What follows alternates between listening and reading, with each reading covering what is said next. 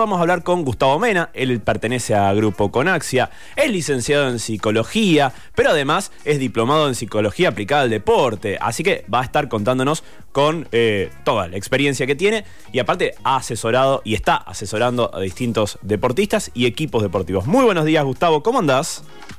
Hola Manu, buen día, ¿cómo estás? Bien, che, con el gusto de tenerte acá en la radio.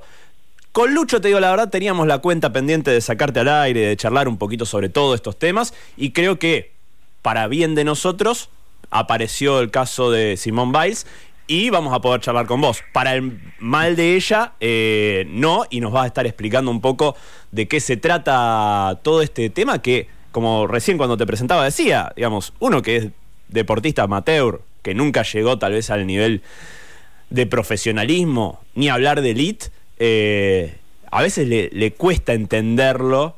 Me pongo un poco también, exagero un poco la postura, ¿no? Le cuesta entenderlo cuando decís, wow, es para lo que estuviste haciendo toda tu vida y que justo en este momento te explote la cabeza, ¿no?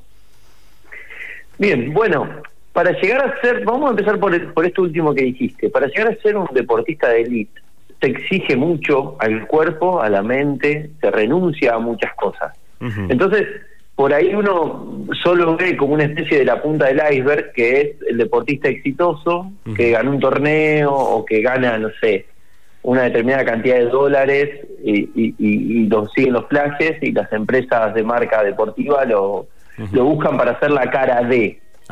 Pero atrás de esto hay una cantidad de, situaciones de preparación, de exigencia, muchos, muchos deportes desde muy niños que que llevan al límite las capacidades. A ver, en primer lugar, es esto y poder pensar que atrás de cualquier deportista hay una persona y que también tiene los mismos procesos personales que cualquiera de nosotros.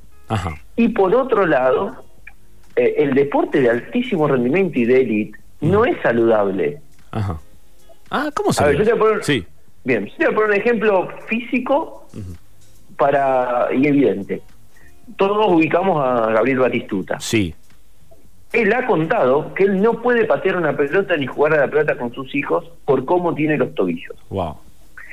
Se exige tanto el cuerpo del deportista que a veces en el alto rendimiento terminan con lesiones crónicas o, con alguna dificultad que, acarrean de por vida.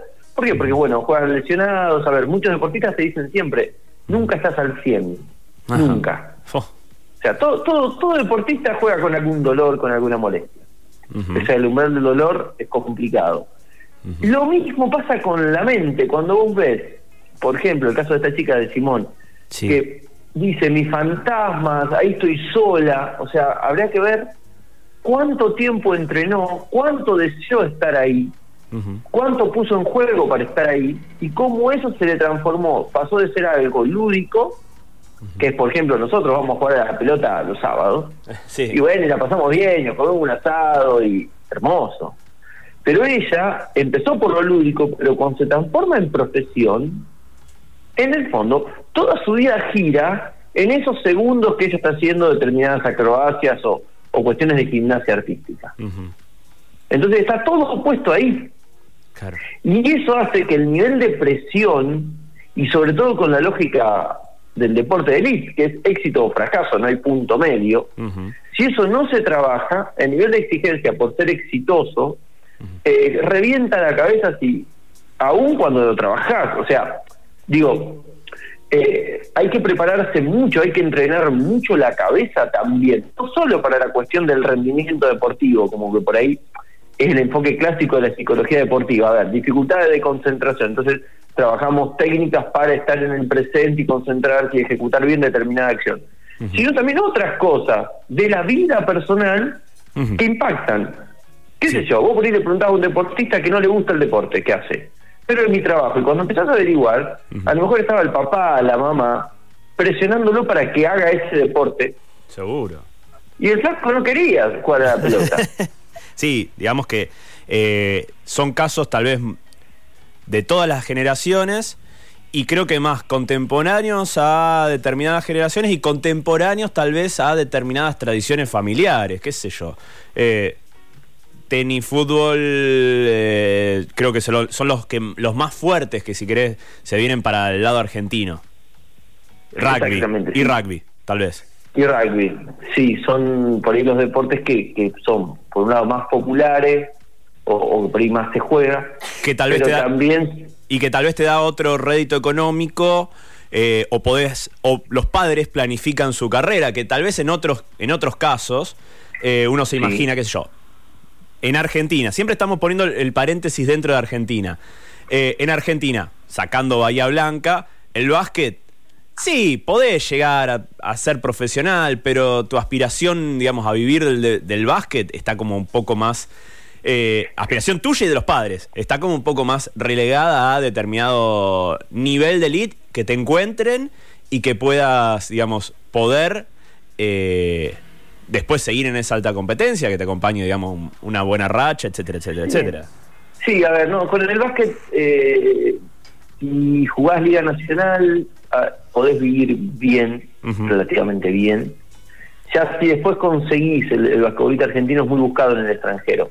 Si conseguís algún espacio en el extranjero con alguna buena posición, digamos, una liga eh, ACB española, Sí. eh, o, o a veces se han ido a México, que, que hay ligas cortas que, que- que pagan muy, muy bien, podés tener como una espalda, Sí. no al nivel que vive un futbolista de, de elite. Seguro, no, ni Sí, por ejemplo, Real Madrid Basket, eh, que, que ha habido varios jugadores argentinos. Sí. Bueno, ahí sí, eh, el dinero no es el del fútbol, pero se acerca.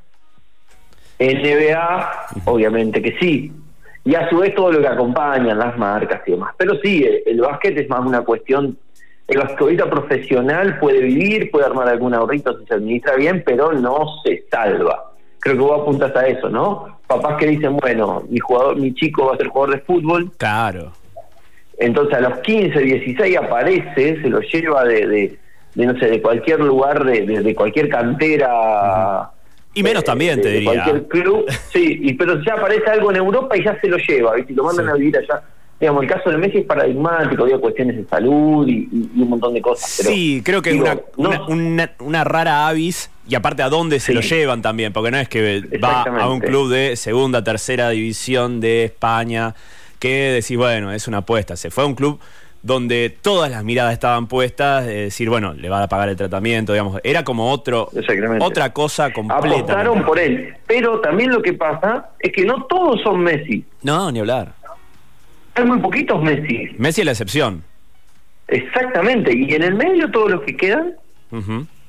Sí. Y lo que pone en juego Messi por ser Messi. Digamos, porque, a ver, ahora lo vemos en Instagram de vacaciones con la mujer, y obvio, se lo recontra merece ahora. ¿Cuántos cumpleaños Messi pasó de él, que lo cumple en junio, con la selección y no con su familia? Puf. Bueno, y por ahí nosotros vemos, uy, mira la vaca, está bien, es un cumpleaños premiado, después donde va, se mueve donde quiere. Sí, sí, sí. Pero para lograr eso, ¿cuánto tiene que dar de sí? Sí, sí, entregar, digamos, eh, algo a la carrera. Que como decimos siempre, digamos, la mayoría de los deportes te jubila a los 40, con mucha, con mucha. Con, con- con muchísima suerte, sí.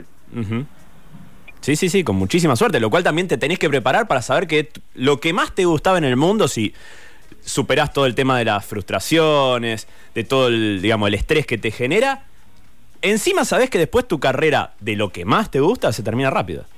O relativamente rápido. Exactamente. Exactamente. Y a eso, súmale que si vos no te preparás en otros aspectos, el vacío es tremendo. Sí, ni hablar. Tremendo. O sea, hay, hay un, un vacío muy, muy grande eh, que se genera. Por eso también se habla en psicología deportiva que cuando eh, se prepara para el retiro, desde el inicio de la carrera. Yo insisto, yo insisto mucho con los deportistas, si son jóvenes, que estudien, que hagan otra cosa, que terminen el secundario ni hablar, pero que vean, que, que exploren otros intereses, que tengan otros hobbies. Ujú. ¿Por qué? Porque en algún momento se va a terminar eso.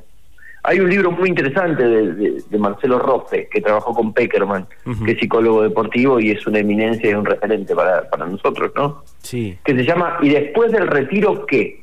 Mm. Y hay testimonios de, de, por ejemplo, de, a mí me llamó mucho la atención, de Juan Manuel Herbella, que es médico, fue jugador de fútbol, y, lo que cuenta es tremendo, él lo salva la medicina. Sí.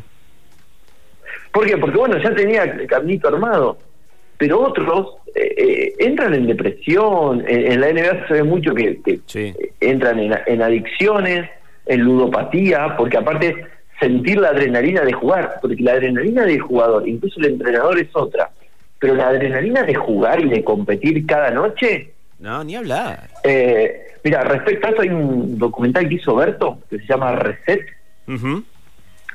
Muy interesante. Que lo quiero ver, vos sabés que lo quiero ver. Nunca le dediqué tiempo y, está disponible en, en Flow, creo. En varios, sí. Y, y, lo quiero ver. Pero sí, igualmente, The Last eh, Dance te, te, muestra, digamos, un Jordan Post, eh, digamos, pro, post ya jugador y su adicción al juego sigue intacta.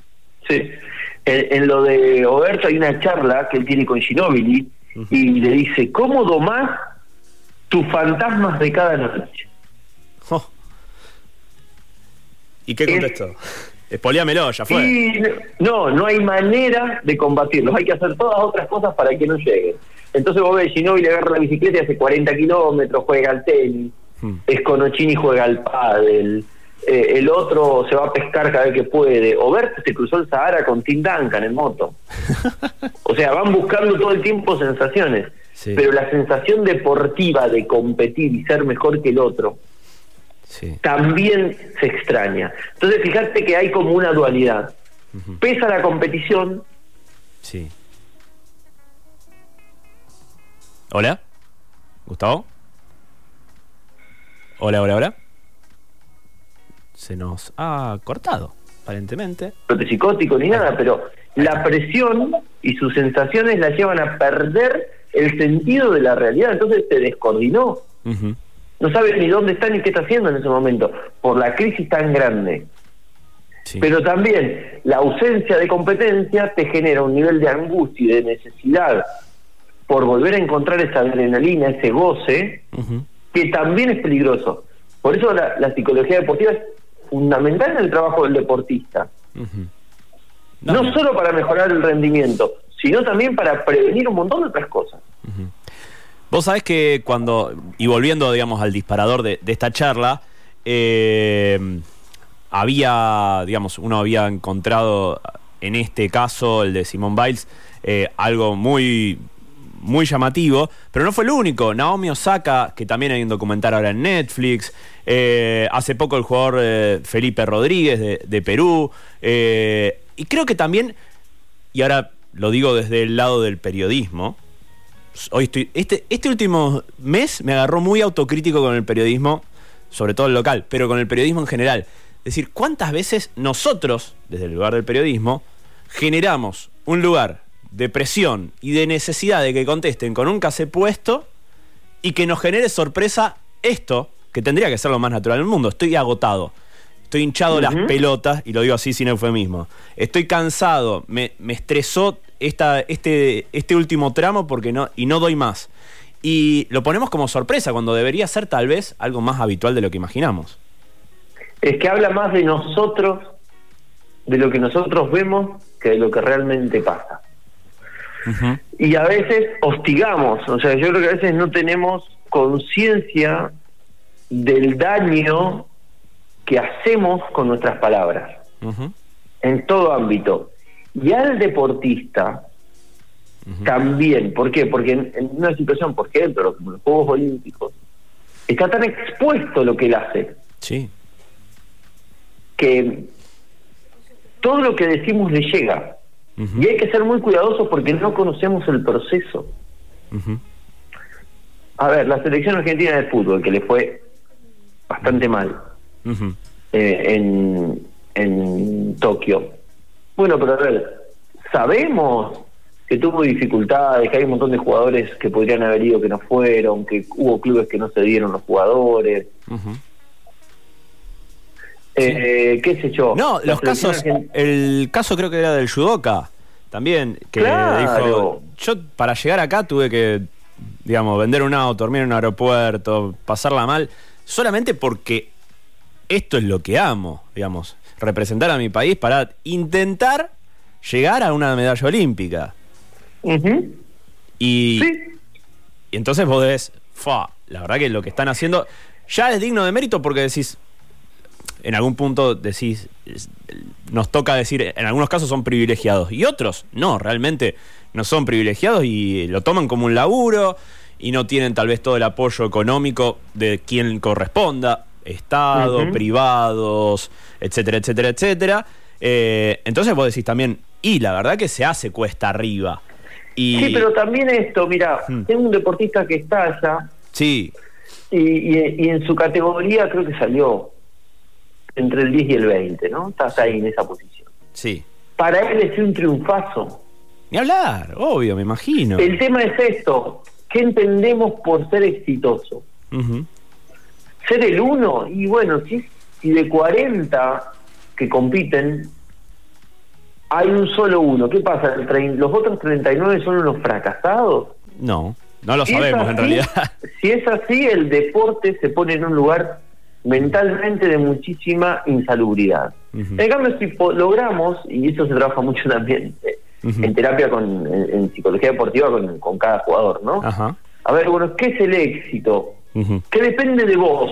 Bueno, ¿hiciste lo mejor posible? Sí, mejoraste, sí. Bueno, hay una definición de Sergio Hernández, a quien yo admiro, que es el entrenador de la selección de básquet, que dice que ser exitoso es ser la mejor versión de nosotros mismos. Me encanta. Porque, ¿qué pasa? Después, si vos sos la mejor versión y te agarra el Dream Team y perdés por 30, bueno, le va a dar la mano, pero te va a poder ir a descansar tranquilo. ¿Por qué? Porque hiciste lo mejor que podías hacer. Sí. Ahora, por ahí ganaste, pero ganaste porque te lo regalaron, todo sí, en el momento lo festejás, pero cuando volvés, eh, las sensaciones negativas te, influyen mucho más. Vos sabés que me pasó algo muy loco, que fue, creo que en el segundo partido de la, de la Copa América, y también tiene que ver con esto que vos decís, es decir, bueno, ¿cuál es el objetivo? o ¿Para qué estoy? O, y cuando Dibu Martínez dijo, yo vine a salir campeón, a mí me dejó una sensación, no, no sé si de tranquilidad, pero sí de tranquilidad porque sabía que independientemente de cómo iba a jugar la selección, se notaba otro, se percibía otro tipo de compromiso. Y cuando este tipo, que era nuevo en la selección, declaró como declaró y dijo, mi objetivo, pero el de todo el equipo, lo que pasa que se ve que no tiene muchos filtros para a la hora de hablar, y me encanta también, dijo, esto, esto es por acá, Después los demás deportistas con mucha más mesura decimos, bueno, no, queríamos llegar a, queremos llegar a la final, queremos esto, queremos otro. Pero dijo, yo vine a ser campeón. Y cuando tiene una persona con esa mentalidad dentro del equipo también es sorprendente porque te deja claro más o menos cuál es el norte. Y está bueno también esa honestidad. ¿Qué sé yo? Vamos a, no sé, los Pumas, eh, que sacaron la medalla de plata. Es decir, y la verdad que nosotros, nuestra idea estaba, era de estar en este rank, en, esta, en estas posiciones también creo que en ese sentido decir, estamos para esto. O los clubes de fútbol, del fútbol argentino. Yo soy hincha de Newell. Decir, bueno, Newell y llegar a arañar, a acariciar una clasificación de copa. Y listo, digamos. Creo que generaría también otra tranquilidad. Y eso sería psicología y comunicación. Exactamente. Mirá, lo de Diego Martínez, él trabaja con un psicólogo. Entonces eso también lo, probablemente no lo dijo eh, no se le escapó, lo quería decir. Y también habrá, habrá trabajado que, bueno, podía no salir campeón porque el otro estuvo mejor. Seguro. Pero que su objetivo iba a ser todo lo que estuviera a su alcance para ser campeón. Y eso es una mentalidad. Después de entender, bueno, mira, no fui campeón, ¿por qué? Bueno, ves, jugaron mejor, erramos, no estuvimos finos, bueno, es un aprendizaje a la próxima. Pero no te martiriza. El tema es que a veces obligamos a ser campeones. Y eso no funciona. Sí, ni hablar. Hay algo que detesto del periodismo que dice, la historia, o del periodismo del hincha fanático, la historia de te obliga. ¿La historia de qué? La historia es historia, justamente. Exactamente. Y, lo tenemos como un chip pegadísimo nosotros. Y, y la verdad que es complicado desactivarlo y trabajarlo, me imagino vos desde tu lugar, eh, cuando escuchás este tipo de presiones. Claramente, sí. El tema es poder empezar a filtrar, yo trabajo mucho con, con esta palabrita. ¿Qué depende de vos y qué no? ¿Qué está a tu alcance? Lo que está a tu alcance, trabajalo. El resto, si el periodista, no sé, pone otro que te maneje la cuenta de Twitter. no abras, no entres. O fíjate si la crítica te viene con un colega o algo que podés hablar, sí, pero si viene de un periodista que en su vida hizo tal deporte, déjalo.